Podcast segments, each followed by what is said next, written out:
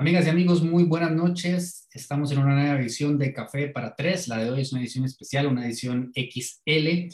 Hoy es jueves 22 de abril del año 2021. Agradecemos como siempre a Coca-Cola con Café por permitirnos llegar a todas y a todos ustedes. Hoy eh, tenemos un programa especial, como es evidente. Ya habrán visto, tenemos a dos invitados. No sé si a ustedes les sale igual que a mí, pero bueno, en mi caso, a la izquierda, don Nicolás Boeglin, profesor de Derecho Internacional Público de la Facultad de Derecho de la Universidad de Costa Rica.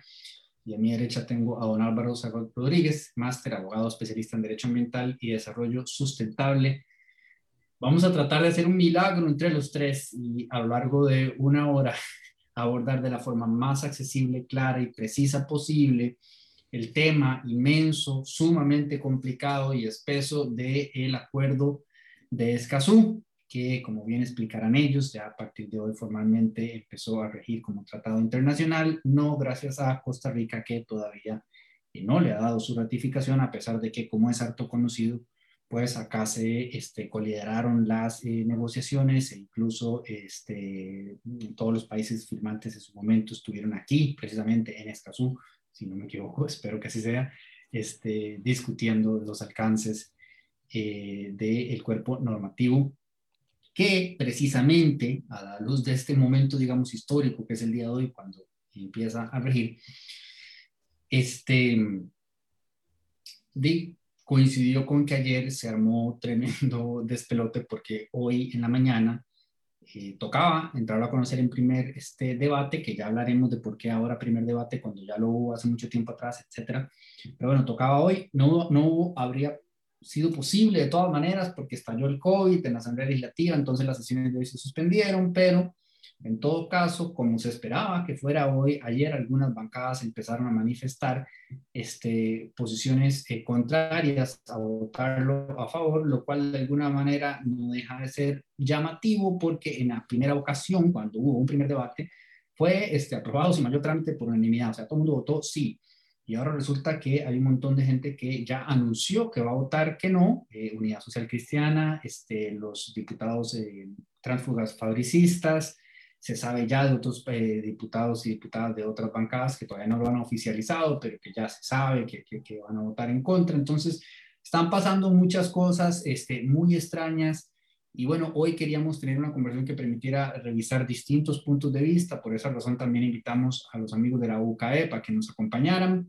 Sin embargo, este, no fue posible que alguien de UCAE estuviera con nosotros hoy noche. Este, don Nicolás y don Álvaro nos dijeron que sí y aquí están. Y entonces, eh, habiendo dicho todo eso, esperamos poder abordar varias de las principales dudas e inquietudes en torno a qué es, este, porque es mm, importante para Costa Rica aprobarlo, por qué está pasando lo que está pasando y sobre todo contestar algunas de las inquietudes que se han externado a partir de los distintos comunicados que han girado en las últimas horas. Habiendo dicho eso, espero yo más bien si acaso ser un facilitador para que la cosa sea, ya les digo, clara, concreta, precisa, pero este, las estrellas de hoy son eh, don Nicolás y don Álvaro, a quienes inicio por preguntarles y ustedes decidirán en qué orden van tomando la palabra, no hay ningún problema con eso.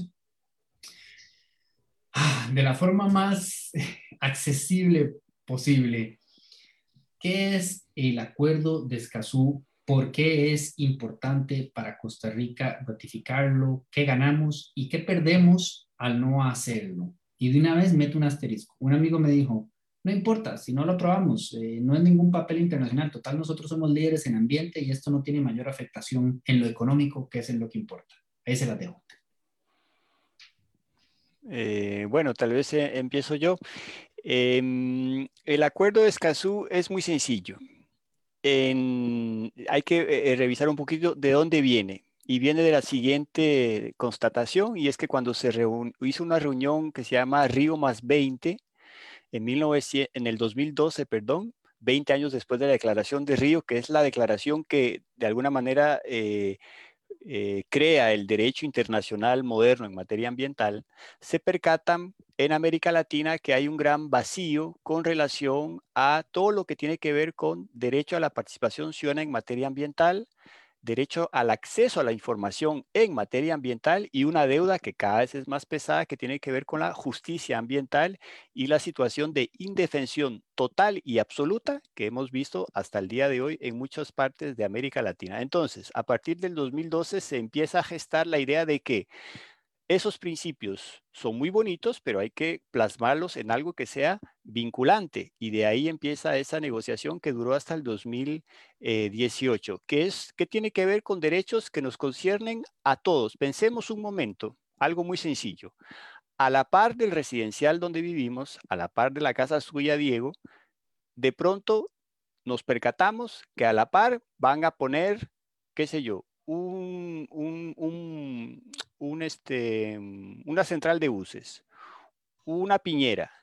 Eh, podemos pensar en una cuestión que tiene que ver con desechos sólidos, una central de tratamiento de desechos sólidos. Bueno, nosotros como ciudadanos, todos tenemos la posibilidad de saber exactamente qué es lo que van a colocar a la par de, de nuestra casa de habitación, cuál es el impacto que eso puede tener y si es del caso, pedir estudios a tener acceso a esos estudios técnicos y por supuesto a la hora de reclamar que por qué no se está haciendo eso, que por qué nos niegan esa información, tener la posibilidad de estar protegidos y no ser objeto, como pasa muchas veces en muchas comunidades, eh, ser objetos de persecución, intentos de desacreditar, deslegitimar, eh, acciones por difamación en los tribunales eh, penales, simple y llanamente porque alzamos la voz y queremos saber qué va a pasar con nuestro querido hogar que siempre hemos pensado como el sueño en el cual nos realizamos como seres humanos. Bueno, eso que acabo de decirle lo vivimos muy a menudo en muchas partes de América Latina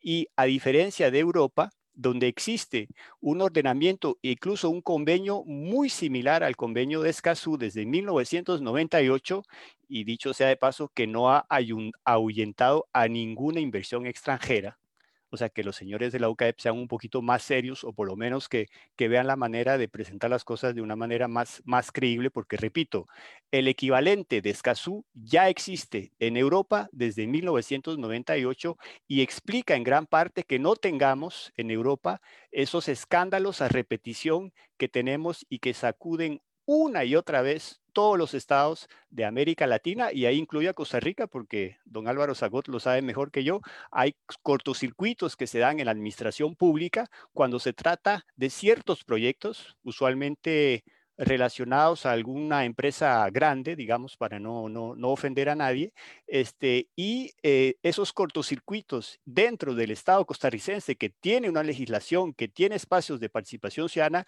hacen que al final el Estado y el empresario se estén burlando olímpicamente de toda la normativa ambiental que tenemos aquí en Costa Rica. Entonces, repito, son derechos que nos asisten a todos nosotros como sencillos ciudadanos y eso es lo que busca Escazú resguardar en un tratado marco regional de manera que todos los ciudadanos de América Latina tengamos los mismos derechos en cuanto a acceso a la información, a la participación ciudadana en materia ambiental y, por supuesto, acceso a una justicia ambiental que sea pues lo más, lo más efectiva posible. Eso dicho de una manera muy, muy, muy rápida.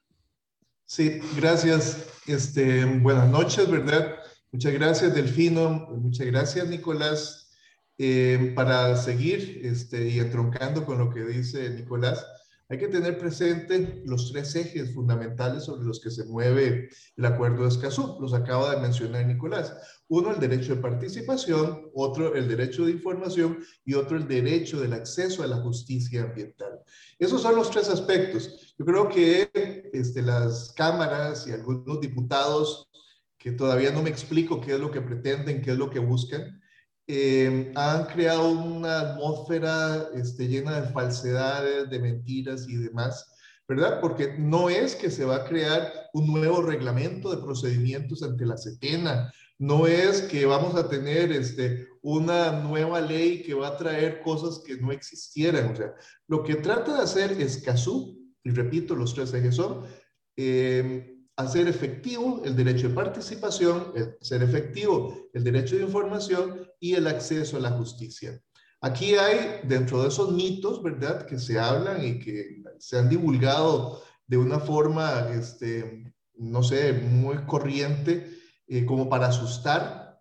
Eh, se habla, por ejemplo, este, para toda la gente que nos está oyendo, se habla de que se va a crear una inversión a la carga de la prueba, en el sentido de que si alguien es denunciado, si alguna empresa, y así lo presenta, es denunciada, en ese tanto este, va a tener que defenderse y no perder el principio de inocencia, aquello de que hay que demostrar y todo lo demás. Bueno, pues desde 1998, en la ley de la biodiversidad, ya tenemos creado en el artículo 109 el principio de inversión de la carga de la prueba en materia ambiental cuando se trata de daños ambientales. Esto en derecho administrativo, o sea, lo ha reconocido nuestra sala primera, el Tribunal Ambiental, lo ha reconocido la Sala Constitucional, los tribunales agrarios, etcétera. O sea que no es nada nuevo, pero lo presentan como algo novedoso y para escandalizar a mucha gente que no entiende qué es el rollo en el que nos estamos moviendo. Otro de los aspectos también que he oído y que, para usar una palabra del colega Mario Peña, que es un mito, ¿verdad? Por supuesto, es el derecho de, para denunciar. Bueno, desde que se creó nuestro artículo 50 constitucional allá en 1994, pero desde antes, se habla de que, y así lo dice, así reza el artículo 50, de que todos tenemos derecho a un ambiente sano y ecológicamente equilibrado y tenemos la posibilidad de denunciar. Eh, también en la ley de la biodiversidad tenemos un artículo que es el 105, que habla sobre la acción popular para denunciar en materia ambiental. O sea que ahí tampoco hay absolutamente nada de lo que están diciendo y tratan de hacer creer. Eh, hoy oía precisamente a a la gente de la, de la UCAEP, que mencionaba de que se les va a violentar el derecho de informar, más bien los secretos profesionales y algunas cosas que existan en los expedientes ambientales y que todo el mundo va a tener acceso a una información privilegiada o, que es secreta, etc. Eso es total y absolutamente falso. Mire, yo tengo 25 años de trabajar en derecho ambiental aquí en Costa Rica. Eh, he participado este, en la CETENA en diferentes procedimientos eh, y eso es falso. O sea, cualquier persona se puede presentar basado en la acción popular y dice, mire, solicito ser parte del expediente y que me notifiquen. Además de que en los expedientes ante CETENA no se trata de secretos, eh, no sé, industriales ni nada por el estilo. Simplemente qué es lo que se va a hacer en determinado sitio, qué proyectos se va a desarrollar cuáles son medidas de mitigación, qué es lo que se está proponiendo, etcétera, etcétera. Entonces, desde punto de vista, hay que dejarle perfectamente claro a, la, a, la persona, a las personas, al público en general, que están creando falsedades, que están diciendo cosas que son total y absolutamente mentira. Otro aspecto también muy importante, ¿verdad? Es como decía mi padre, al buen vendedor no le duele prenda. Esto traducido al español, ¿verdad? Porque es un dicho viejo, un viejo adagio de los comerciantes, es que cualquier persona que es comerciante no le duele pagar ninguna prenda ni hacer nada. Cualquier comerciante es debería ser transparente. Lo mismo los empresarios deberían de ser transparentes. Si en Costa Rica tenemos procedimientos administrativos, o sea, ¿por qué no eh, aplicar la ley como, como debe de ser? O sea, yo creo que eso no, no debería de pesar para nadie que se diga honesto y transparente. Únicamente se ocultan y quieren ocultar cosas la gente que hace eh, situaciones o que crea situaciones incorrectas, este, tráfico de influencias y cosas de ese tipo. Así que si usted es correcto, y se lo digo directamente a la gente, a los empresarios que nos están escuchando, a los agricultores y demás, si ustedes son correctos, si ustedes son transparentes, no hay que tener miedo absolutamente nada. El Acuerdo de Escazú no crea procedimientos nuevos para se inventan cosas nuevas para Setena ni nada por el estilo. Es simplemente derecho de participación, derecho de información y acceso a la justicia ambiental para que todo el mundo pueda acudir. Esa última parte, con eso termina esta intervención, acceso a la justicia ambiental.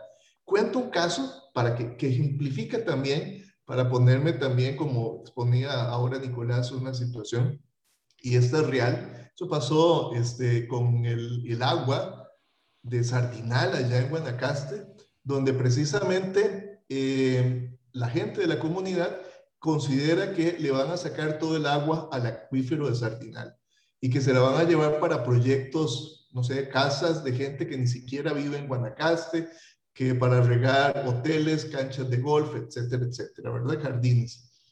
Eh, entonces presentan un recurso de amparo y en el 2017, a inicios del año 2017, Delfino y demás gente que nos escucha, asústese. Sala Constitucional declaró sin lugar el recurso de amparo porque dijo que el derecho de participación en materia ambiental no era un derecho humano fundamental.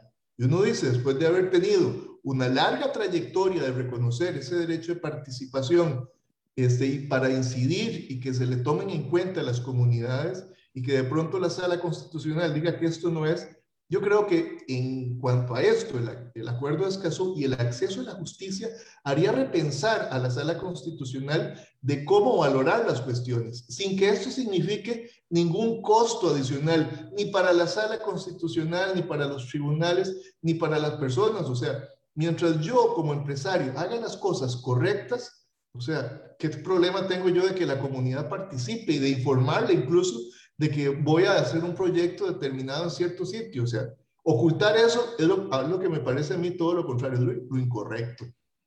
Eso quería agregarlo yo para abonar a lo que estaba diciendo Nicolás.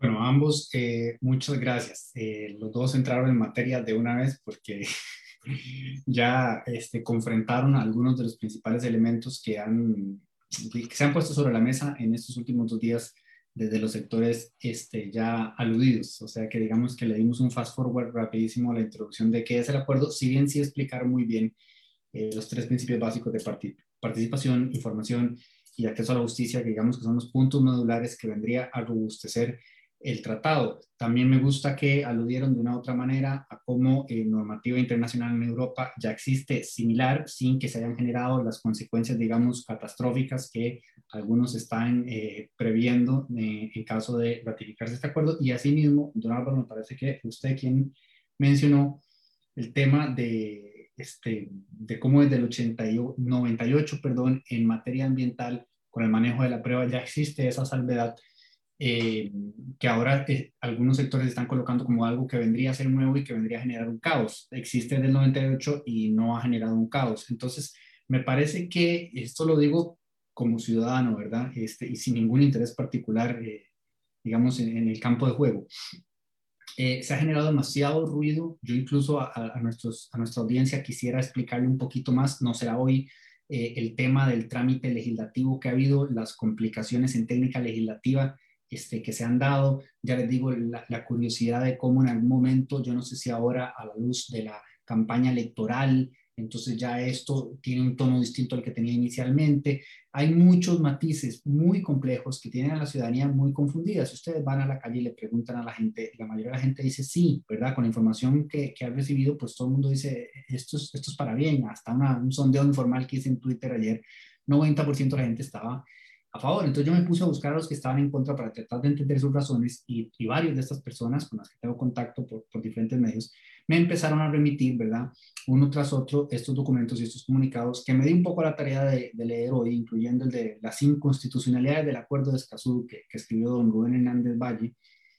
Y, veo que, bueno, ese en particular, ¿verdad? Casi 30 páginas con mucha terminología jurídica y legal, yo creo que funciona mucho como para asustar y, dar a entender que está pasando una este, gran cosa con gran cantidad de inconstitucionalidades y a mí me pareció, con todo el respeto que me merece el doctor Hernández, por supuesto, como que a mí me dejó incómodo esa lectura. Me, me, pareció como que estaba... Eh, voy a dar el ejemplo más banal del mundo. Ayer alguien hizo un video de cuatro minutos de malas acciones de Cristiano Ronaldo en un partido de fútbol para denotar que el tipo está acabado. Y yo dije, bueno, es que si le buscamos los cuatro peores minutos a cualquier jugador de fútbol eh, en un partido, si lo descontextualizamos de esa forma, vamos a poder contar el cuento que queramos contar. Este texto, así como yo lo leo, parece como que estaba buscando decir lo que dice a como diera lugar y llenándolo de, de jurisprudencia y haciéndolo muy complicado para el ciudadano promedio.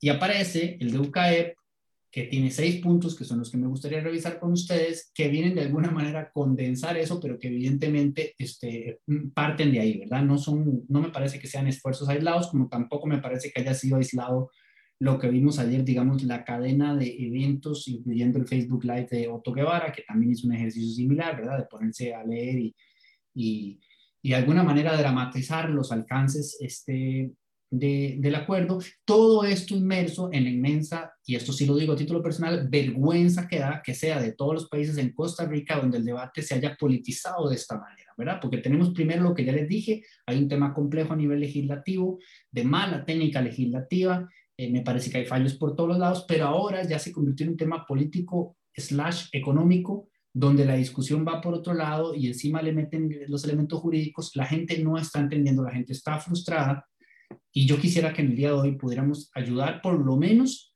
con esta parte concreta. Ya ustedes se adelantaron de alguna manera en sus intervenciones, este, aludiendo a los principales puntos, entre comillas, polémicos que existen en torno eh, al acuerdo, pero hagamos este ejercicio eh, taxativo y académico de, de, de confrontarlos directamente. Yo creo ya les digo, pasé la tarde leyéndome el de la Cámara Costarricense de la Industria Alimentaria, el de la UCAEP, y las 30 páginas de Don Rubén, me parece que todos andan más o menos en la misma línea, que es como ahora cualquier ambientalista loco puede parar cualquier proyecto y nos deja todos sin empleo y sin progreso.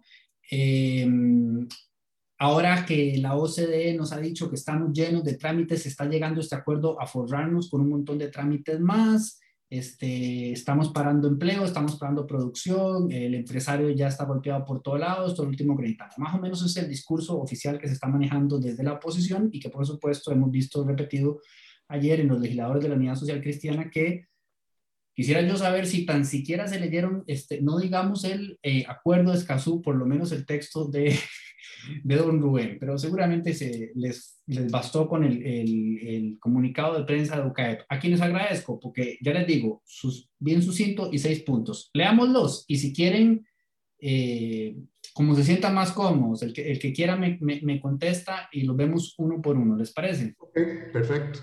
Sí, sí, eh, nada más precisar, estamos haciendo eso porque UCAEP no encontró manera de enviar a un delegado en esta noche. Entonces tenemos que hacer ese ejercicio. Hubiese sido mejor que la UCAEP diera la cara y se sometiera a un debate público, que es lo que, lo que yo creo requerimos como ciudadanos que queremos informarnos. Totalmente de acuerdo. Ese habría sido el mejor de los escenarios y bueno, y, y además el más provechoso, ¿verdad? Porque permite confrontar las ideas. Eh, más allá de, ya les digo, armar un mamotrecho gigante y ponerlo a circular y, y, generar, a mí me parece que en medio de tanto ruido con todo lo que estamos en este momento, generar este, más, más desinformación. Entonces, bueno, no, no pudo ser, eh, está la puerta abierta y la invitación en pie para cualquier otra ocasión, con todo gusto, me encantaría, pero estamos los que estamos, así que hagamos lo que podamos. Eh, número uno, se crea un mecanismo inadecuado de participación del público en los procesos de toma de decisiones, por lo que eso habilita un espacio para que el Estado tenga que actuar y las empresas que desarrollen cualquier tipo de proyecto se puedan ver paralizados por acción de cualquier persona, especulación o imaginación que la actividad, proyecto o acto pueda tener un impacto significativo sobre el ambiente. Costa Rica está abrumada de trámites y de trabas que dificultan el emprendimiento y la iniciativa y el acuerdo habilita un nivel de apertura a sanciones al empresario que atenta y limita la iniciativa a la inversión empresarial en vez de promoverla. Eh, bueno, entonces ahí están mezclando un montón de cosas, ¿verdad? O sea, participación ciudadana la tenemos cada vez que, por ejemplo, yo, sencillo ciudadano, me apersono en cualquier expediente que esté abierto en la CETENA y lo podemos hacer desde ya y desde exactamente 1995 y eso nunca ha se ha considerado como atentar contra los proyectos empresariales. Entonces, lo que hace el acuerdo de Escazú es simplemente decirnos a través de principios modernos que la participación ciudadana tiene que ser un poquitito más efectiva en materia ambiental que si bien existen espacios y la legislación costarricense ya la contempla, eh, falta todavía algunas cuestiones que tienen que ver con que, por ejemplo, dejemos de tener esos famosos, esas encuestas que hace algún sociólogo contratado por la CETENA, reparte 15, 15 formularios y con eso considera que se, se consultó a la comunidad que va a ser afectada seamos un poquitito más serios. Si hablamos de una gran cantidad de personas, esas personas tienen que ser consultadas, tienen que tener acceso a información técnica del proyecto. Lo vimos muy bien con el tema del DIKIS. Eh, el ICE informó de algunas cosas y no informó de un montón de otras cosas. Bueno, eso tiene que hacerse de manera mucho más rigurosa, mucho más seria, eh, con relación, repito, a tener acceso a esa información y que la participación del público pues sea garantizada y sea hecha con base en, información completa. Eh, estoy seguro que Álvaro tiene muchos ejemplos de qué clase de información y consultas se hacen a las comunidades afectadas por megaproyectos. Sí, para agregarle a eso, eh, un caso interesantísimo que me tocó que llevar este, hace, hace varios años, granjas atuneras, allá en el sur de Costa Rica. Pues resulta que este sociólogo que elaboró este, la parte social de la evaluación de impacto ambiental, simple y sencillamente fue a Levi's, copió los nombres y cédulas de las personas y dijo que, este, creo que eran alrededor de unas 25, habían dicho que el proyecto lo consideraban sumamente importante. Cuando llego yo a la comunidad, porque me llaman para que analice el caso, pues resulta que estas personas nunca habían hablado ni conocían al encuestador y uno dice, pucha, ¿qué es lo que está pasando aquí? Yo creo que este, hay muchos cortocircuitos, hay muchas situaciones donde los mismos consultores han abusado para facilitarle el trabajo a, este, a los desarrolladores, pero pucha, eso no es hacer desarrollo sostenible. Si aquí precisamente, leyendo uno de los comunicados de las cámaras, hablan de que eh, debe de haber desarrollo sostenible, o sea, ¿cómo quieren hacer eso ocultando información, pasando este, situaciones por situaciones perversas? Mire, yo me trabajo y lo puedo garantizar porque tengo muchísimos años de trabajar valorando expedientes, trato de encontrar los huecos en los expedientes de Setena. Mire, ustedes no tienen idea de cuántos casos este, simple y sencillamente se han perdido y tenemos toda la posibilidad de participar, este, de presentar denuncias y demás. Bueno, pues para eso y los, que hacen justicia administrativa ambiental y los que hacen justicia este, constitucional, ambiental, etcétera, pues tendrán que valorar cada uno de los aspectos de lo que estaba leyendo ahora, Delfino.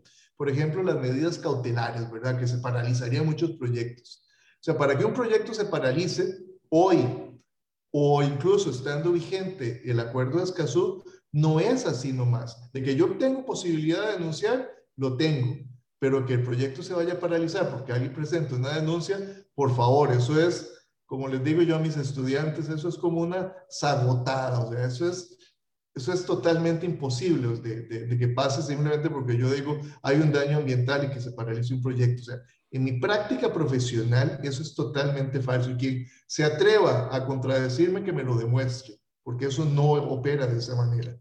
Para que un proyecto se paralice tiene que haber prueba científica, tiene que haber algo que venga a decir que el manto acuífero se está contaminando con lixiviados, tiene que ser porque hay una tala de un bosque y no aparece ningún permiso de ningún lado. O sea, para que el proyecto se paralice, más bien es en, los menos de los casos. Y como dijimos, el acceso a la justicia, la participación ciudadana o el derecho a información no tiene que ver absolutamente nada con las medidas que ya están establecidas en nuestras leyes entiéndase, por ejemplo, en materia contenciosa administrativa o este, eventualmente en vía agraria o antesala constitucional es la menos de las veces que hay una, se detiene un proyecto. Entonces, eh, repito y reitero, no tiene nada que ver las medidas cautelares con detener el desarrollo del país. El punto, que sí es muy interesante, es ver cuál es el desarrollo que esos empresarios quieren que se haga. O sea, en Costa Rica tenemos normativa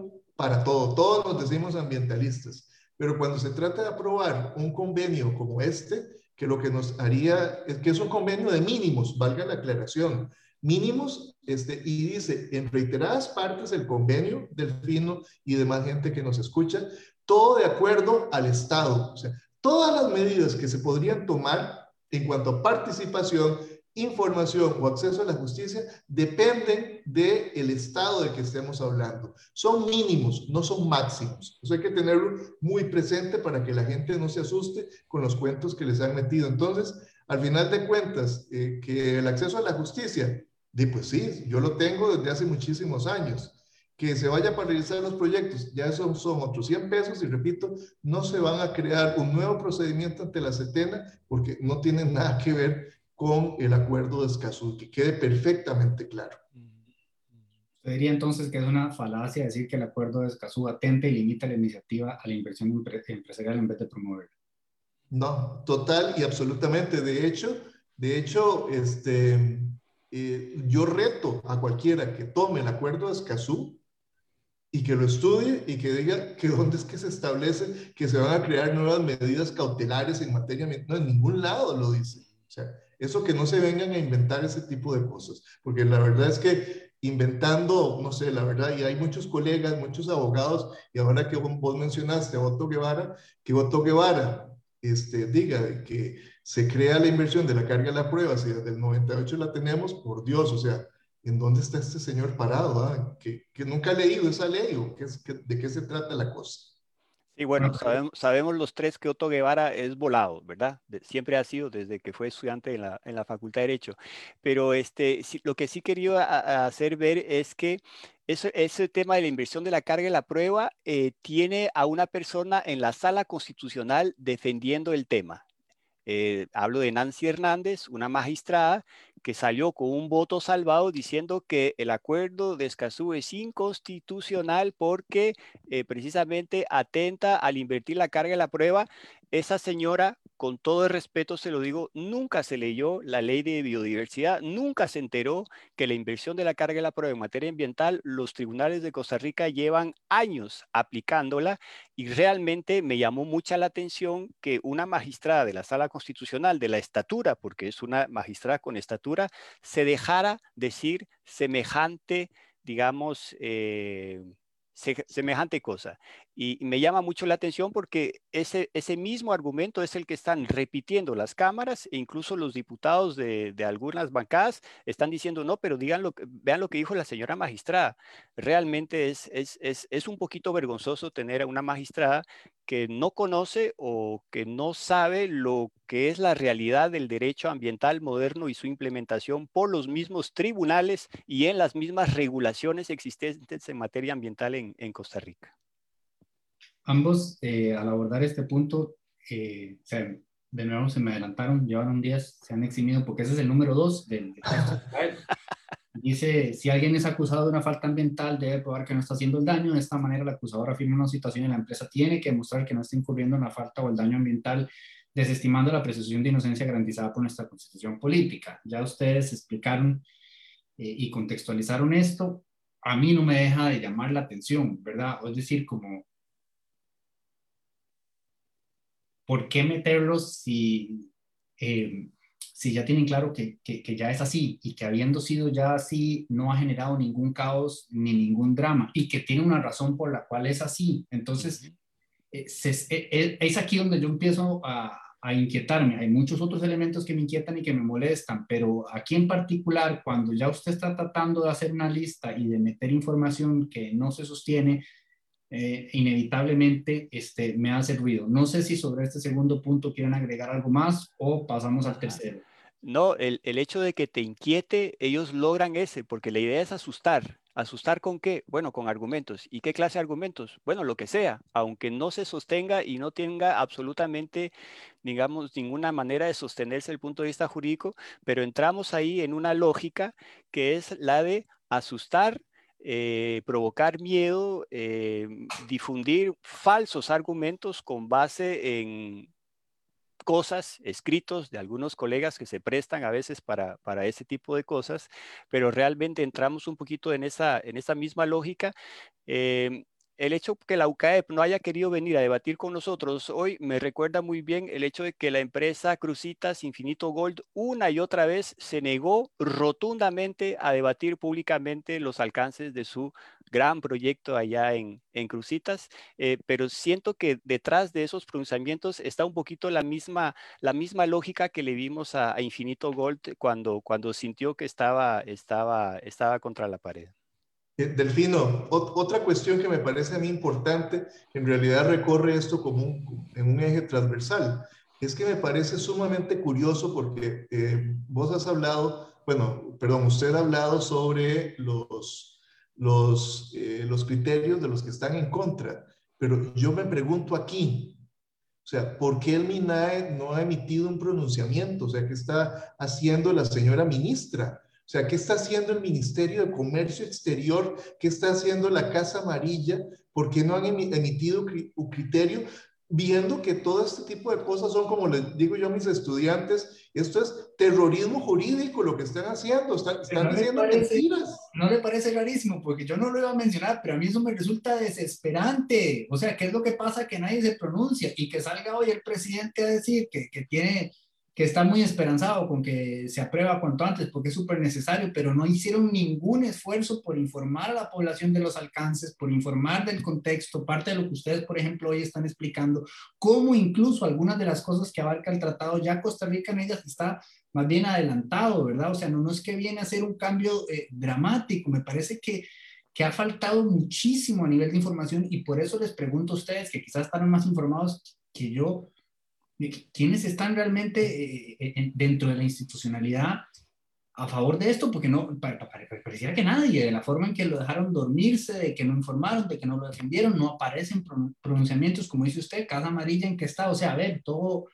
yo entiendo que doña si estuviera hoy presente en, el acto formal, pero mientras tanto, aquí adentro eh, se está incendiando el chinamo y no, y yo me quedo aquí sentado, entra uno tras otro el comunicado, con este tipo de información que está bueno conocerla, estudiarla y, conversarla como lo estamos haciendo hoy, pero no llega a la contraparte. Y, yo no sé, yo no sé qué está fallando de ese lado, eh, pero es, es como, a ver, corríjame si me equivoco, pero es como si la propia Costa Rica nos estuviera enviando un mensaje de, o no me preparé para este examen o, o, ni siquiera me importó tanto como para, para poder presentarlo, porque llegada la hora lo que tenemos es esto y, ya ustedes vieron el efecto dominó de ayer y no hay una respuesta por ningún lado. ¿Ustedes a qué creen que se pueda atribuir eso? ¿Cómo lo entienden? ¿Cuál es su lectura?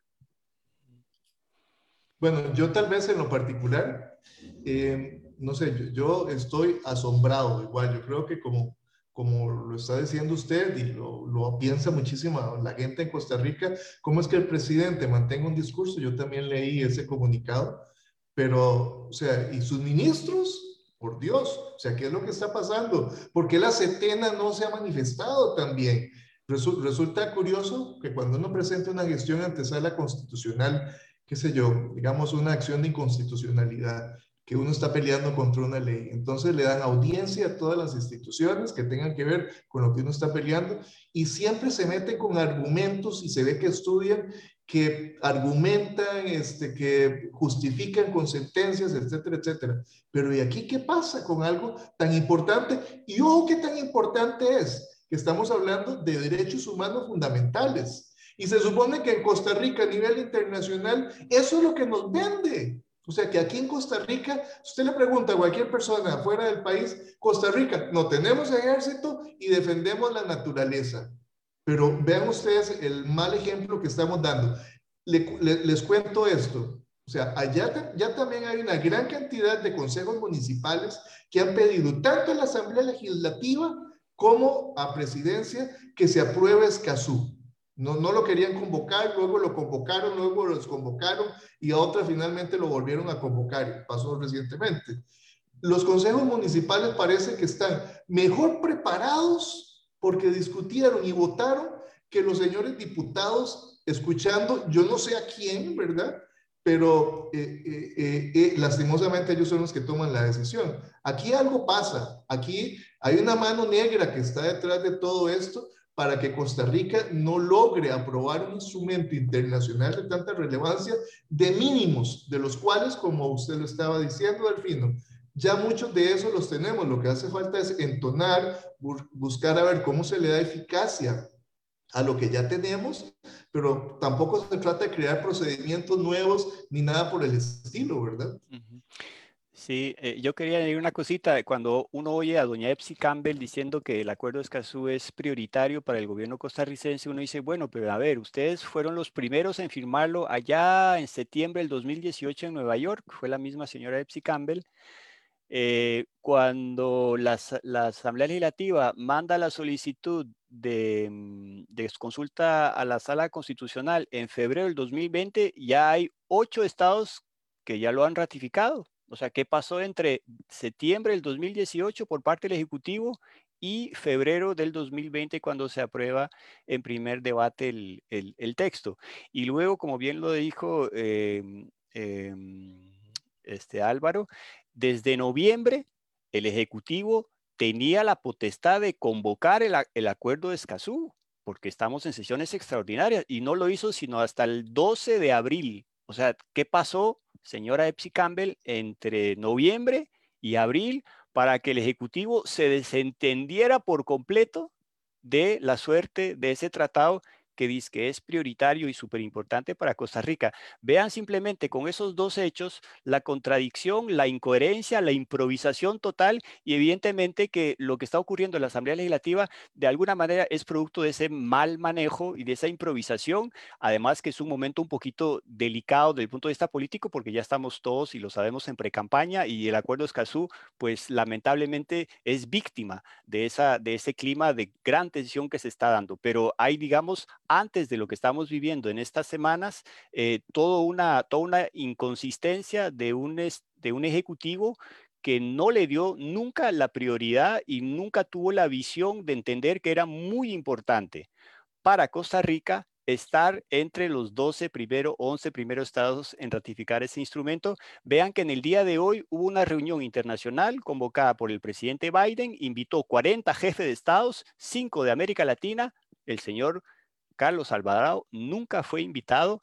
Algo está pasando, algo se está viendo. No sé si tiene que ver con Escazú o con muchos otros problemas que está acarreando Costa Rica como, como problemas ambientales que no logra resolver, pero Costa Rica, que fue sede de la PrepCop en octubre del 2019 de cara a la, a COP25, eh, ya no es un interlocutor, por lo menos para los, la, nueva administración norteamericana, repito, es una, señal de que hay algo, la credibilidad, la trayectoria, la imagen que se está empezando a, pues simple y llanamente, cargomear y eso me parece que es muy, es muy lamentable y es simple y llanamente por una falta de visión, de coherencia por parte del Ejecutivo que ahora tiene el, el, acuerdo Escazú en la situación en la cual está.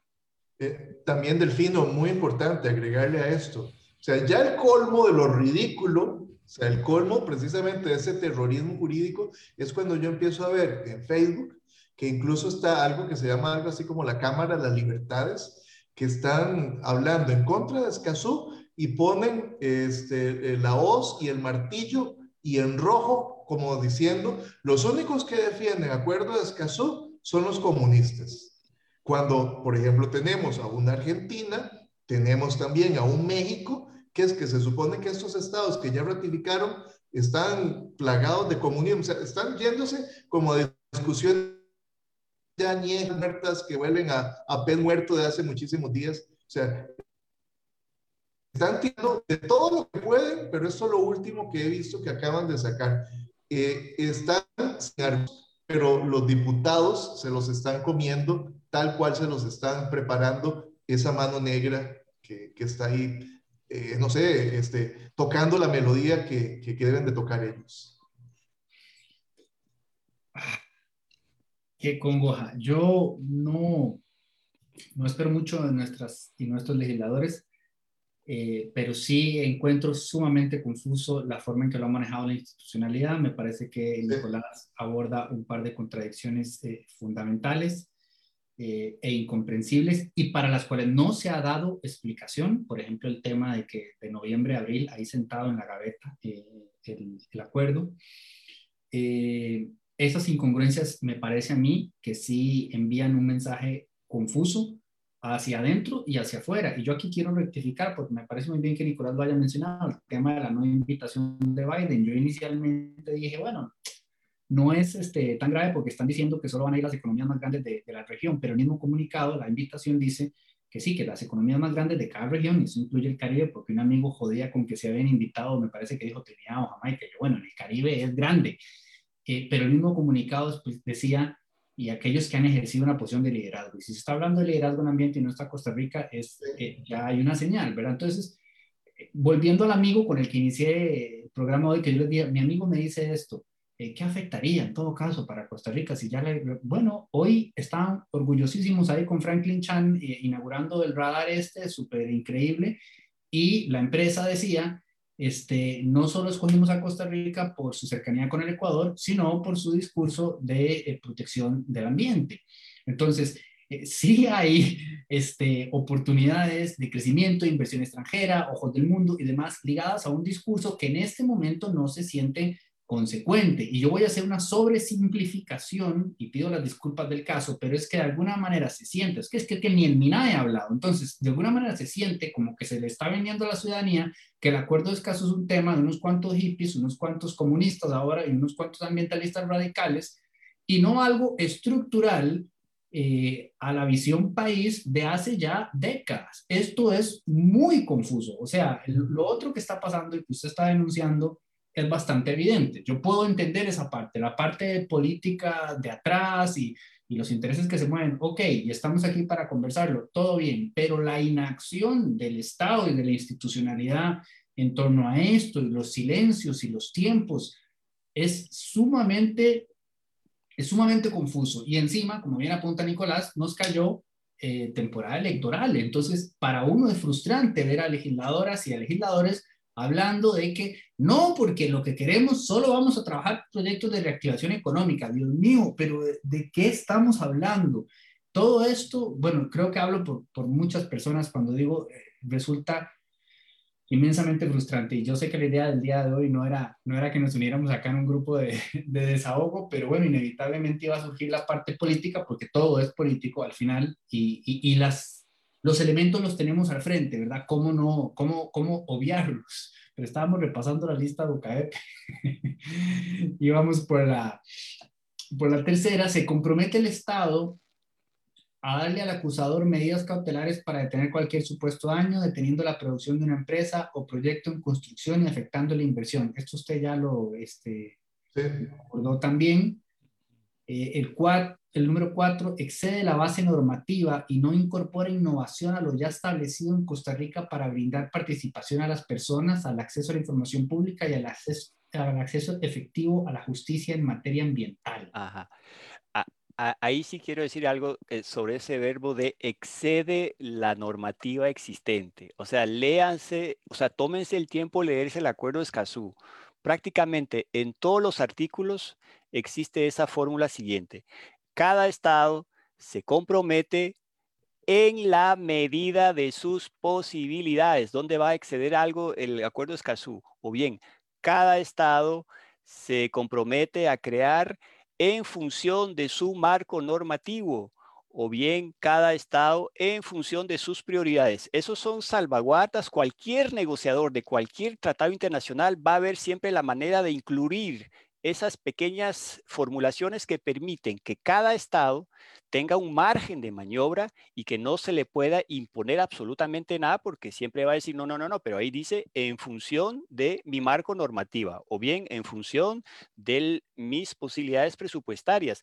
El acuerdo Escazú está plagado de esas expresiones y, y explica que 33 delegaciones se pusieran de acuerdo. Cuando hablo de 33 delegaciones, no son todas como Costa Rica. Ahí estaba el Brasil de Bolsonaro, estaba la Argentina del señor Macri, estaba la Colombia del señor Santos, y luego el señor Duque, eh, o sea, estados que son muy reticentes o, muy renuentes en temas de ambiente y derechos humanos y aún así, aún así aceptaron el texto tal como estaba. ¿Por qué? Porque saben que dentro del texto existen esas, esas salvaguardas que llamamos que permiten que un Estado pueda siempre maniobrar en función de sus posibilidades. Y ahí quiero hacer una precisión de los 12 estados que han ratificado el acuerdo de Escazú, en ningún momento en el proceso de discusión alguien salió con lo que salió la Corte Plena del Poder Judicial, haciéndonos creer con una lectura totalmente errónea que el acuerdo de Escazú le va a significar al Poder Judicial eh, un, un, gasto adicional en su presupuesto. Es totalmente erróneo lo que dijo la Corte Plena. Qué pena con los magistrados que se dejaron embarcar por esa lectura porque no se leyeron el acuerdo Escazú. El, el artículo 8 lo pueden leer, se dice claramente cada estado en función de sus prioridades. Entonces, ahí lo que tenemos es, además del problema a nivel internacional, la vergüenza, lo bochornoso, una mezquindad del Poder Judicial que no se ha visto reflejado en ningún otro Poder Judicial de América Latina. Pensemos en el de Argentina, de Ecuador, de Bolivia, de Uruguay.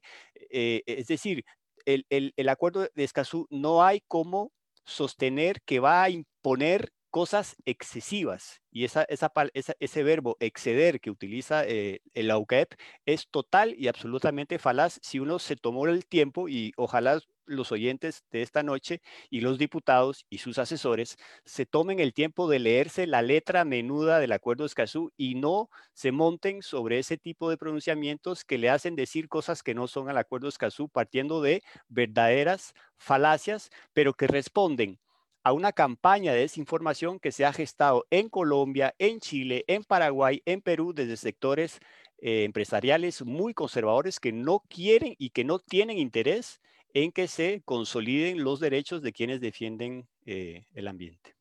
Otra cosa muy importante es que cuando se habla de ese acceso a la justicia, se está tratando de crear como en el inconsciente colectivo de que acceso a la justicia es sinónimo de que todos los casos ambientales se van a ganar.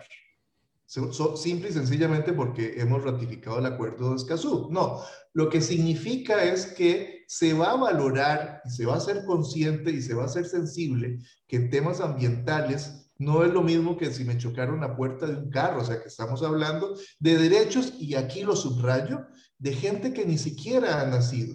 Entonces, que lo que se va a decir principalmente para la justicia constitucional, que es donde he visto mayores fallas, que rechazan a veces a puertas o de entrada, este, muchos de los casos les van a decir, no señores, sí existe un derecho de información y un derecho de participación que ustedes lo tienen que tomar en cuenta. Y lo que pasó en el 2017 con el caso de Sardinal, que hablábamos hace un rato, o sea, ya no pueden volver a decir ese tipo de cosas para rechazar recursos de amparo. Pero eso no significa desde ningún punto de vista que acceso a la justicia significa que todos los asuntos los van a tener que dar por ganados, que todos los asuntos tienen que poner medidas cautelares. Eso no lo dice en ningún lado, simplemente decir, tenemos una norma que no está en la Constitución, aunque se podría extraer de ahí, una norma de rango este, de un convenio, un instrumento internacional que dice que el derecho de participación y el derecho de información este, deben de ser considerados y ponderados siempre. Eso es lo único que dice este, este acuerdo. Y aquí voy a algo. Este, si ya todo lo hemos alcanzado y si aquí de todo tenemos, que usted antes lo dijo, Delfino, ese es otro de los argumentos. Como aquí ya tenemos de todo, entonces no hace falta nada más. No, eso es totalmente falso. Repito, hace, hace el necesario que precisamente exista esa columna vertebral en esos tres derechos, participación, información y acceso a la justicia, hace falta algo que venga a entonar ese fragmentado ordenamiento jurídico ambiental que tenemos, ¿verdad? Por un lado tenemos leyes en, el código, este, en la ley orgánica del ambiente, en el código de minería, etcétera. Pero lo que trata de hacer el acuerdo es que sus tres puntos, información, participación acceso a la justicia, es ordenar que todos los estados, incluso se vayan uniformando. Eso yo creo que crea seguridad jurídica, incluso para un este, mexicano que viene a Costa Rica, para un estadounidense que viene a Costa Rica, etcétera, va a saber de qué, a qué atenerse precisamente. Las normas nos dicen, nos dan derechos y a como nos dan derechos nos dan obligaciones, pero participación, información y acceso a la justicia nos van a uniformar a todos los estados que hayan ratificado. mudo, listo, ya lo pude quitar. Este, Ok, bueno, Dios. Una reflexión que me salta a, partir de lo que me acaban de compartir. Em, puedo entender las reticencias de ciertos sectores este, conservadores eh, en otros países. Se me hace sencillo entender por qué en los países a los que aludieron se empezó a generar lo que podríamos llamar como esta campaña de miedo, ¿verdad? De, anexarle al tratado alcances eh, que, que, que, no le, que no le son inherentes. Pero no me deja de sorprender que aquí haya logrado florecer eh, esa desinformación en, en, en, torno al tratado. es extraño, ¿verdad? Porque realmente, si bien como ustedes dicen, a ver si ya mucho de lo que se está proponiendo de alguna forma existe, aunque esté desarticulado, y esto claramente lo van a ir a robustecer y, a darle ese sentido de seguridad jurídica y a darle un poquito más de orden. Este, si, si bien ya existe, precisamente porque ya existe porque este es un país que ha sido consecuentemente, no, a ver, yo soy súper crítico con que, ¿verdad? Con que vendemos más de lo que somos, pero de alguna manera sí lo somos y sí se ha logrado ya por buen tiempo muchos avances en esta materia, resulta un poco sorprendente. No sé cómo explicar esto. Esto es lógico que Costa Rica lo haya liderado en las, en, las negociaciones. Es lo lógico. Entonces también sería lo lógico que la propia institucionalidad eh, no lo hubiese manejado de la forma en que lo hizo, porque según ustedes han logrado evidenciar hoy, ejecutivo, legislativo y hasta judicial, y lo voy a decir con, con mayúsculas y la claridad del caso, todos han hecho el papel. Entonces es una situación un poco como, como incomprensible por los dos frentes. O sea, en el sector privado como que me gustaría, y ya vamos a terminar un poquito de ver la lista, pero que fuera más claro qué es lo que está pasando y, y de dónde viene. Porque si viene porque se malinformaron con los chismes de Chile y de Colombia y de Perú, me explota la cabeza, ¿verdad? Infórmense aquí con la gente que sabe y, entiendan que, como bien dijo Nicolás al principio, el que nada debe, nada teme, y pare de contar. ¿O por qué? ¿Qué, qué, qué, es lo que se quieren hacer? Nadie, nadie está planteando hacer un proyecto petrolero en el corazón de Heredia. Entonces, es decir, me parece que como que se, se puede haber ido de la mano el ruido que vino de afuera, pero podría más o menos entenderlo, aunque me siga resultando medio confuso. Pero en el sector de la institucionalidad, eh, lo que se ha salido evidenciando en la torpeza y la incompetencia del Ejecutivo, en la ignorancia absoluta del Legislativo y, en no sé cómo llamarlo, del judicial, eso sí que, eso sí me resulta inclusive eh, eh, desolador. Y en el medio, ensanguchada la ciudadanía sin terminar de entender realmente qué es lo que está pasando. Y ahora, a tono de una campaña electoral, más confusión todavía con un ejemplo como el que usted acaba de dar de que le pusieron aquellas letras este, ahí eh, dando a entender que esto es eh, una movida del, comunismo, faltaba más. Es una situación, y perdonen, eh, pero a mí me resulta desoladora porque creo que el nivel que ha tenido el debate ha sido absolutamente precario. Y entiendo que pueda ser un tema técnico que mucha gente diga, bueno, porque Nicolás ahora me regañó en la tarde y me dijo, es que esto ya se refutó, tuvimos un conversatorio en la Ebro y yo le quería decir, pero Nico, ¿cómo te explico que el ciudadano promedio no se va a sentar en Facebook a ver dos horas a cinco abogados explicando un tratado internacional? Eh, eh, como que siento que, aunque se, ha hecho desde la academia, pero la discusión en los otros espacios, la institucionalidad le ha puesto la carga a organizaciones no gubernamentales sí. que ahora se están comiendo la bronca solas y siento yo, muy a mi pesar, que están haciendo agua, porque de alguna manera creo que ni siquiera vieron venir esto, porque se suponía que era algo que en todo caso era de celebrar, o sea, comunicar para vean qué orgullo nacional, Costa Rica colideró esto, conseguimos esto, miren la cantidad de países que ya eh, firmaron, miren los que ya ratificaron, vamos para adelante, y de pronto se convirtió en un tema que, perdónenme que haga el paréntesis, con todo lo que está pasando en Costa Rica en este momento, no puedo creer que esto se viene a anexar. Em, perdón, tenía que decirlo. si, si les parece, ya les leo los últimos dos, que también, a ver, ustedes me dicen si quieren agregar algo, porque en realidad de una u otra manera ya los han abordado y les agradezco porque de verdad han sido yo creo que ustedes entraron los dos como con este esfuerzo donde ya se sabían de memoria esa lista de la UCAE, pero yo hago el ejercicio de leerla.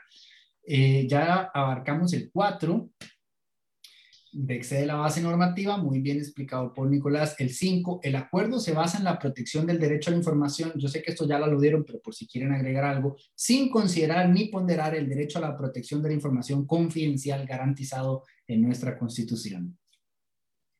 Eso, eso, ¿verdad? Y lo he oído que mm, hoy a un diputado que hablaba sobre el derecho de información, yo lo mencioné al inicio, que consten los expedientes ante CETEN, o sea, eso es total y absolutamente falso, o sea, los proyectos que se hacen, o sea, no, no tiene absolutamente nada que ver esa protección a secretos industriales ni nada por el estilo, eso no va a CETENA desde ningún punto de vista, entonces, eh, de nuevo, esto es una falacia, ¿verdad? Para decir, eh, de pronto, eh, nuestro secreto industrial de, de cómo hacemos este, las picaritas, eh, todo el mundo lo va a saber cuando pongamos la fábrica de picaritas, porque etcétera, etcétera, este, va a estar, o sea, eso, o sea, por Dios, o sea, e, e, e, eso no se lo creen ni los chiquitos de la escuela, o sea, hay que tener claro los expedientes de CETENES para el proyecto que se va a desarrollar, qué medidas de mitigación, de compensación,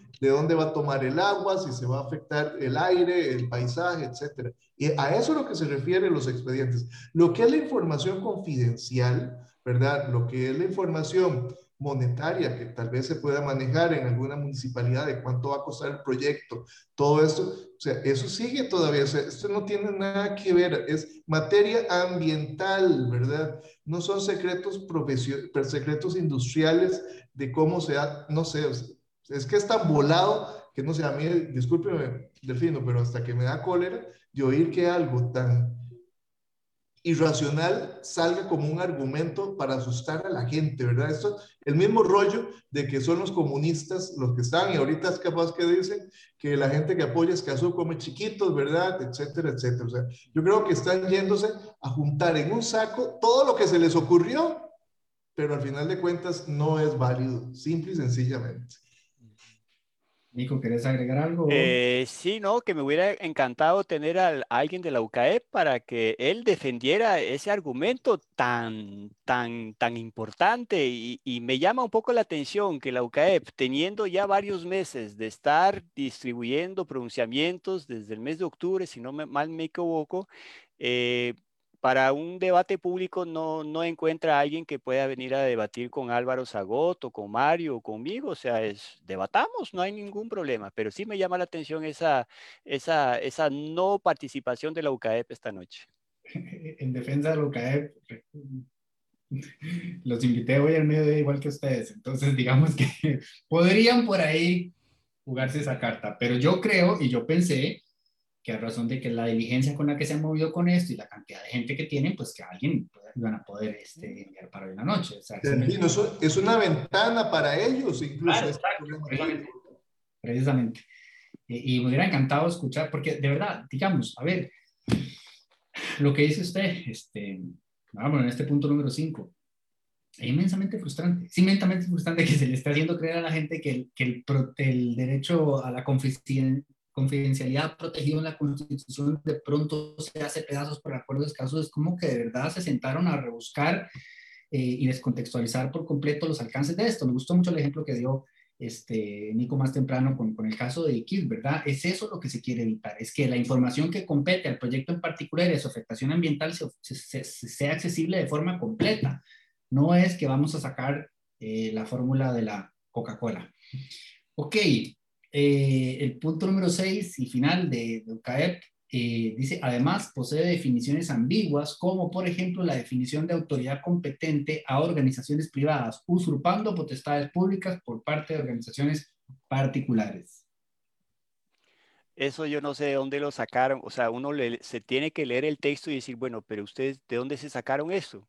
O sea, autoridades competentes, se supone que en materia ambiental hay autoridades competentes, ya existen en Costa Rica, eh, no es absolutamente nada, nada novedoso, pero lo presentan de esa manera para también, en una lógica de asustar, preocupar, crear algún tipo de, preocupación en la, la, ciudadanía, es total y absolutamente eh, falaz, es, parte, digamos, del, paquetito de la, de la UCAEP, que no tiene que impresionarnos si nos tomamos todos la molestia de leernos bien la letra del artículo eh, del acuerdo de Escazú, que es un acuerdo bastante sencillo. Si ustedes leen bien, el artículo 1 son los objetivos y en el artículo 2 están todas las definiciones y luego vienen los principios y luego algunas partes dispositivas. Ahí en esa lista de definiciones encontraron esa definición, la malinterpretaron y presentaron eso como un súper argumento que realmente es bastante vergonzoso que lo hayan incluido de esa, de esa manera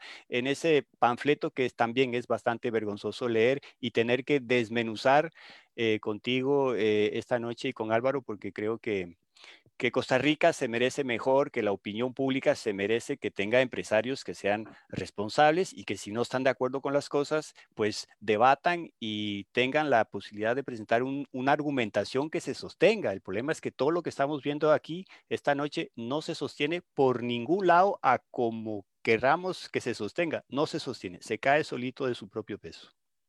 Yo siendo muy creativo, poniéndome muy creativo con esa con esa eh, argumentación, yo diría, interpreto, ¿verdad? Que es que están diciendo que los grupos ecologistas este, se van a transformar eh, y van a usurpar eh, competencias institucionales. Mm. Eso es lo que, a lo máximo que me da a mí creerlo, pero, o sea, nada más errado, alejado de la realidad de aquí o de cualquier estado latinoamericano que, se diga que una, una ONG ambientalista va a ser la que va a denunciar, va a ser la que va a juzgar y va a ser la que va a condenar a un proyecto de, de no sé, agrícola o industrial, etcétera. Eso es lo único que yo creo que se podría interpretar, pero basta con que uno conozca un pelín de derecho administrativo para saber que eso es totalmente imposible, derecho constitucional, derecho administrativo, eso es totalmente imposible. Otro argumento, Delfino, también que, que han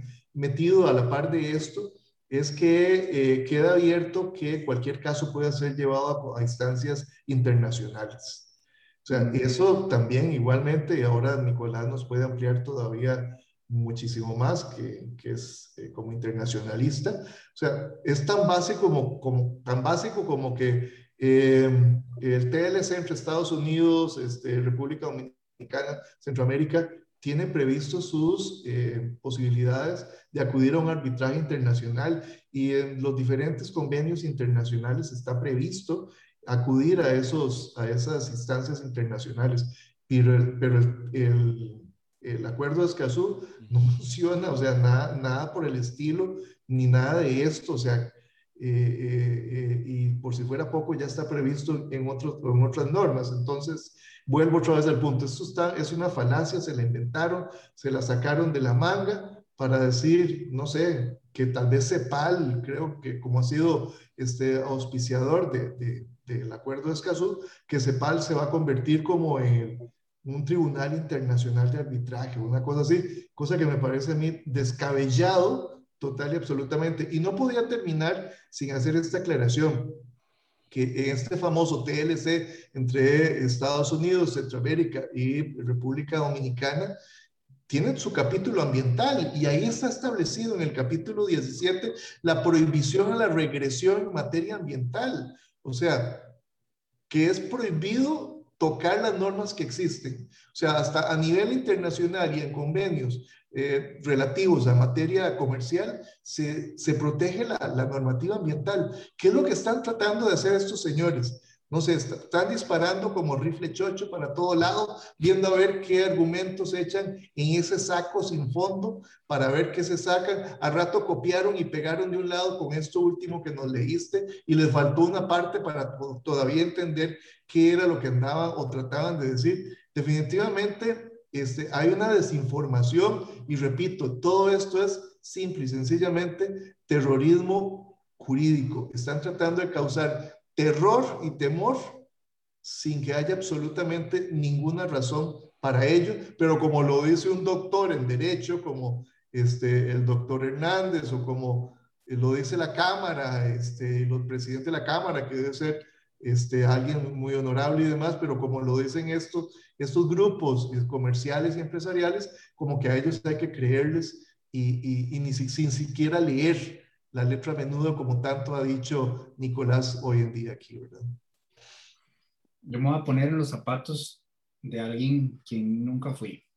Digamos que soy un empresario acaudalado, con muchas inversiones en Costa Rica y que quiero generar este empleo y negocios. Y me pasan el documento del doctor Hernández y leo la fraseología del acuerdo de Escazú conduce a que en lo sucesivo las políticas, reglamentos, decretos y resoluciones en materia ambiental no se tomen con estricto apego a las reglas unívocas de la ciencia y la técnica, sino más bien de acuerdo con las ocurrencias casi siempre preñadas de ideología antiempresarial de las ONGs ambientalistas. Punto. Otra frase. El productor simplemente quedaría a merced de las ocurrencias de las ONGs ambientales, que casi siempre son contrarias a los principios de la ciencia y de la técnica, pues se fundamentan en posiciones estrictamente ideológicas.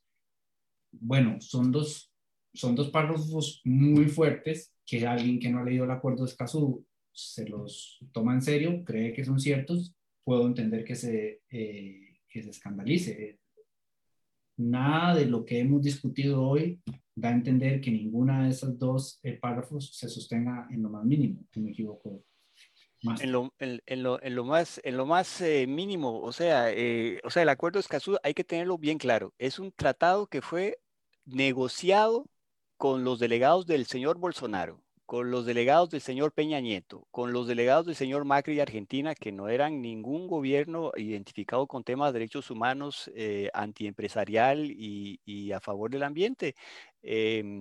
Y, eso hay que tenerlo muy, muy claro. El, el acuerdo de Escazú establece un piso mínimo, no un techo, no un techo, jamás, es un piso mínimo. Y después que cada cual, a través de esas salvaguardas, en función de hace, no hace, establece, crea, pero es un piso mínimo y eso no, no lo están entendiendo y nos están haciendo creer que es un techo eh, con oscuros intereses de países socialistas, nada que ver, nada que ver. Me da mucha pena que, que una persona con el nivel que tiene, el conocimiento de la ciencia jurídica, con, como don Rubén Hernández, pues eh, se deja de escribir esas cosas. Sinceramente, uno, uno esperaría mucho más de un, de un gran jurista.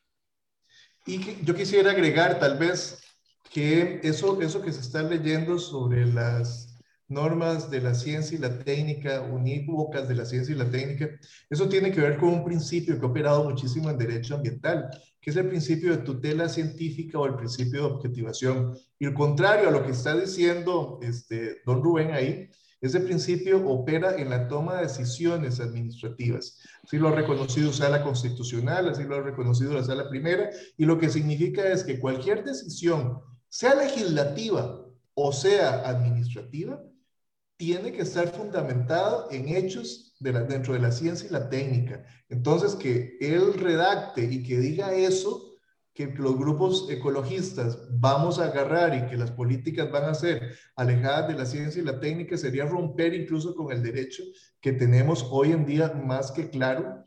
Y, o sea, yo no me explico de dónde se saca semejante argumentación este señor. O sea, es increíble, verdaderamente asombroso que se diga ese tipo de, de, argumentos. Eh, yo quisiera, bueno, antes de invitarlos a, a compartir con nosotros una conclusión final. Decirles, vean, es que yo aquí estoy jugando, me gustaría pensar desde un lugar casi neutral. Yo soy el tipo que ve este documental de Sea, sea Water, o no sé cómo es que se llama, ya le inventé un nombre, el de, el de Netflix acerca de los océanos. Y lo primero que me estoy preguntando es, ¿por dónde me está mintiendo? Por más que yo tenga, evidentemente, me gustaría pensar hasta cierto punto una conciencia ambiental, soy siempre este, escéptico de todos los lados. Entonces, incluso de una posición, digamos, neutral, donde he visto gente haciendo mal en todos los frentes, me leo un documento como el de ese, eh, como el del señor el doctor Hernández, y de verdad tengo esa misma reacción. O sea, yo dije, pero ¿de dónde sale esto? Estas conclusiones parecen, de alguna manera, más allá de rebuscadas, este, forzadas. Y, un tema es que uno tenga una posición ideológica, pero otro es tratar de acomodar una posición ideológica, que en ese caso parecía solicitada la medida, pero digamos, a un cuerpo normativo, ¿verdad? Y tratar de dar a entender que dice lo que no dice. Me generó, insisto, y lo digo con toda honestidad, mucho ruido, mucha inquietud, y me empecé a hacer un montón de preguntas de qué es lo que realmente está pasando por ese otro lado, que es lo que pues abordamos hoy, más allá del otro lado, el lado formal, el lado institucional, que como digo y repito, me parece ha sido un fiasco eh, completo.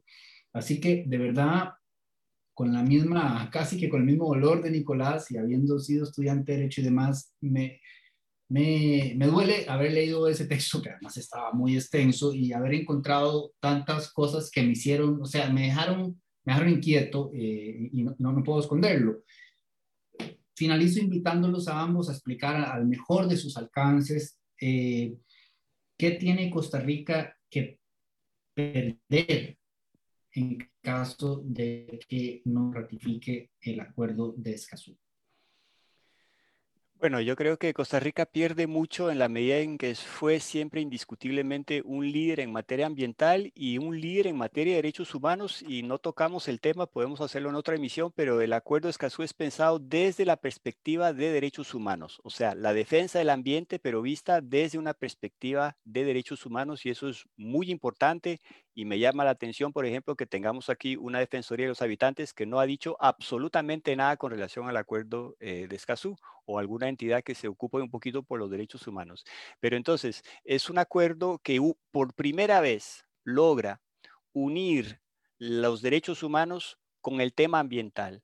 Y lamentablemente en América Latina tenemos que reconocer que hay una tremenda vulnerabilidad de cualquier campesino, cualquier indígena, cualquier ama de casa que toma su olla y sale a la calle a manifestar contra un proyecto, porque son personas que están en total desventaja con relación a todos los demás, porque tienen que lidiar con un megaproyecto y no tienen cómo encontrar eh, respaldo en el Estado, porque usualmente el Estado anda de, contubernio con ese, con ese empresario, ese megaproyecto. Bueno, el acuerdo Escazú busca que remediemos esa situación que vemos una y otra vez repitiéndose en América Latina, donde líderes ecologistas son intimidados, luego llevados a los tribunales y si siguen hablando mucho, entonces terminan siendo asesinados. Basta ya de tanta impunidad por gente que simple y llanamente busca defender el ambiente y el acuerdo de Escazú es una ventana para esas personas y para que todos nosotros podamos por fin tener un, un, modelo de desarrollo mucho más inclusivo, mucho más equitativo y que permita construir algo que sigue siendo un objetivo para muchos en América Latina y es construir una verdadera democracia ambiental. Sí, yo rápidamente lo que quiero decir es algo que Nicolás no ha mencionado hoy eh, Nicolás es precisamente una de las víctimas de Industrias Infinito por hablar, por ir a hacer presentaciones universitarias. La Industrias Infinito lo, denunció y dijo que estaba hablando mal del nombre de una sociedad, de una empresa. Yo no sé cómo en aquellos entonces, hace 10 años, me salvé yo y a mí tampoco me denunciaron porque yo andaba también este, haciendo presentaciones eh, explicando en qué consistía el proyecto. Eh, yo creo que Costa Rica pierde mucho, Costa Rica pierde en no aprobar el acuerdo de Escazú, sobre todo en credibilidad internacional al exterior y a lo interno, perdemos una gran oportunidad precisamente de estructurar ese derecho de participación, ese derecho de información que eh, instancias judiciales como sala constitucional principalmente nos lo han negado de una y otra vez. Y repito, denegar o tener acceso a la justicia no quiere decir que los casos van a estar ganados, es simplemente tener un simple y sencillo acceso a la justicia. Muchas gracias. Gracias de verdad a ambos. Este fue un ejercicio súper provechoso. Eh, lamento que por momentos fuera de desahogo también. Creo que de alguna manera los tres lo necesitábamos. Eh, me imagino que habrá futuras ocasiones y otras oportunidades de que podamos extendernos en otros temas. Espero que toda la gente que nos está escuchando sienta la confianza eh, de escribir, de enviar sus consultas, dudas adicionales. Yo estaré en contacto también con ambos profesionales naturalmente para hacérselas llegar en caso de ser necesario. Y le daremos seguimiento, por supuesto, a lo que termine sucediendo en el Congreso. El panorama claramente no es muy este, prometedor, es, ya les digo, muy extraño. Incluso, miren, incluso si nos circunscribimos al tema del, del ruedo político, es extraño inclusive que la Unidad Social Cristiana dijera, no, nosotros nos comemos el costo político de, de, ser los primeros en salir a decir de plano todos que no. Eh, esto es extraño, esto, es, esto que está pasando es muy extraño, eh, por lo menos en términos de lo que compete a la legalidad, al verdadero alcance del acuerdo, así es cierto que va a pasar todo eso que se dice que va a pasar, me parece que hoy quedó planamente eh, explicado. Ojalá le haya llegado a muchísima gente y a quienes nos escuchen más adelante en diferido, pues también qué suerte llegar hasta ustedes. De nuevo, ambos, muchísimas gracias a todas las personas que nos acompañaron. Muy buenas noches. Eh, que estén muy bien. Nos vemos el próximo jueves a las 8 de la noche en otra edición de Café para Tres. Gracias. Gracias.